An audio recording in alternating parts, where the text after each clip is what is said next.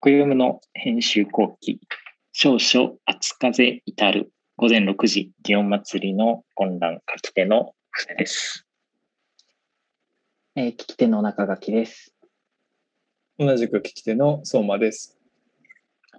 はい。えー、少々のテーマは祭りでしたね。で、えー、祭りといえば、えー、やっぱりこのタイミングで書かねばと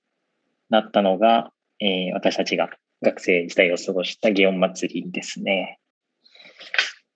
で、えっと、まあ、祭りというところからまず聞くとって、あの、結構私旅をするたびに毎日日記を書いたり、あと、帰ってきたら、あの、レシートとか全部取っといて、スクラップブックとかにまとめてるんですけど、久々にそのスクラップブックを取り出して、えー、日記を引っ張り出して、なんか懐かしい思い出に浸りながら、このレター書いておりました。で、えー、っとですね、まあ、なんか、この前の昭満かな？昭満の蚕を着て桑をはむの、ちらりと京都でもあの、書いたんですけども、その京都の、いわゆるあっち側から、ぬっぺりと顔を出していたある客と出会って京都の真髄を見つけたみたいなことを書いたと思うんですけど、そのあたりとも実はこのレターつながってたりします。隙間ですね。なんかこう、祇園祭の真っ只中、お祭りの真っ最中ではなくて、こう、終わって終電さえ逃して、当時の留学生たちと一緒に鴨川で過ごしてた思い出とかがすごく印象的に思い出されて、まあ、そのあたりの、えー、思い出も振り返ってたら、なんかその時の感覚ってものすごい不思議だなと思って、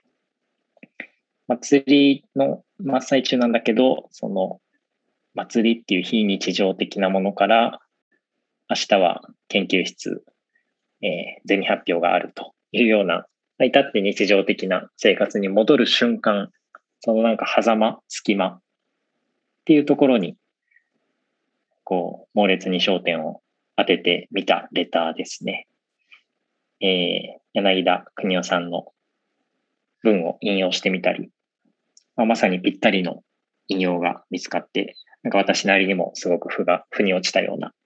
えー、レターになりましたね。まあ、結構晴れとけっていう、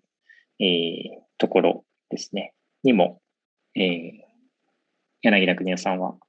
提唱したりしているんですけれども、まあ、まさにそのあたり、えー、祭りが終わる、日常が始まる、その隙間っていうところのおかしさ、面白さ、渋さっていうのを、えー、反数したくなったレターとなっております。はい。いやすごい自分の中で、あの前半の祇園祭の話もすごく面白くて、特に後半のその柳田国夫の、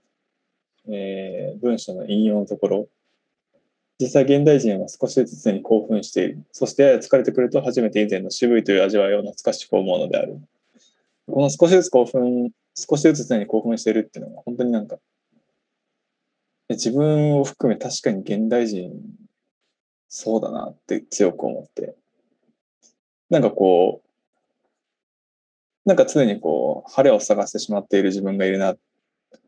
てこう客観的にパッとさせられた瞬間でもあったし、しかもこの文章って結構昔ですかね、書かれたの。うん。なので80年代とかですね。80年代、じゃあやっぱ40年とかそれぐらい前です。それぐらい前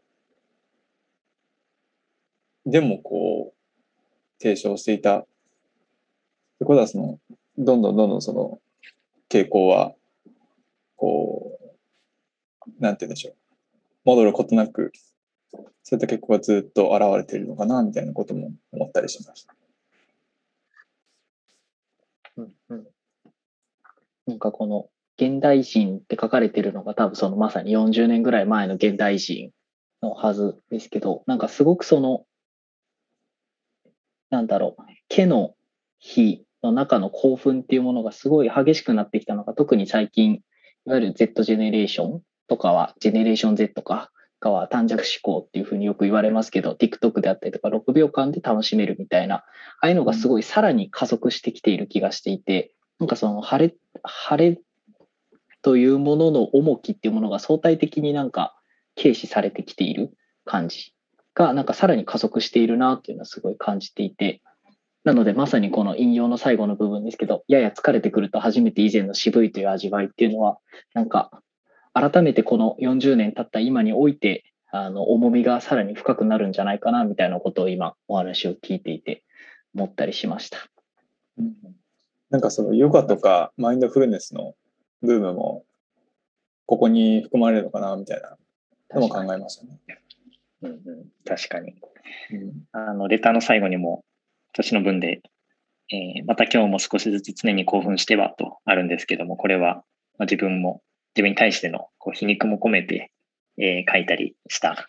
えーそんなレターとなっておりました。はい。うんお二人ありがとうございます。では、えー、小読むの編集後期でした。ありがとうございます。ありがとうございました。あ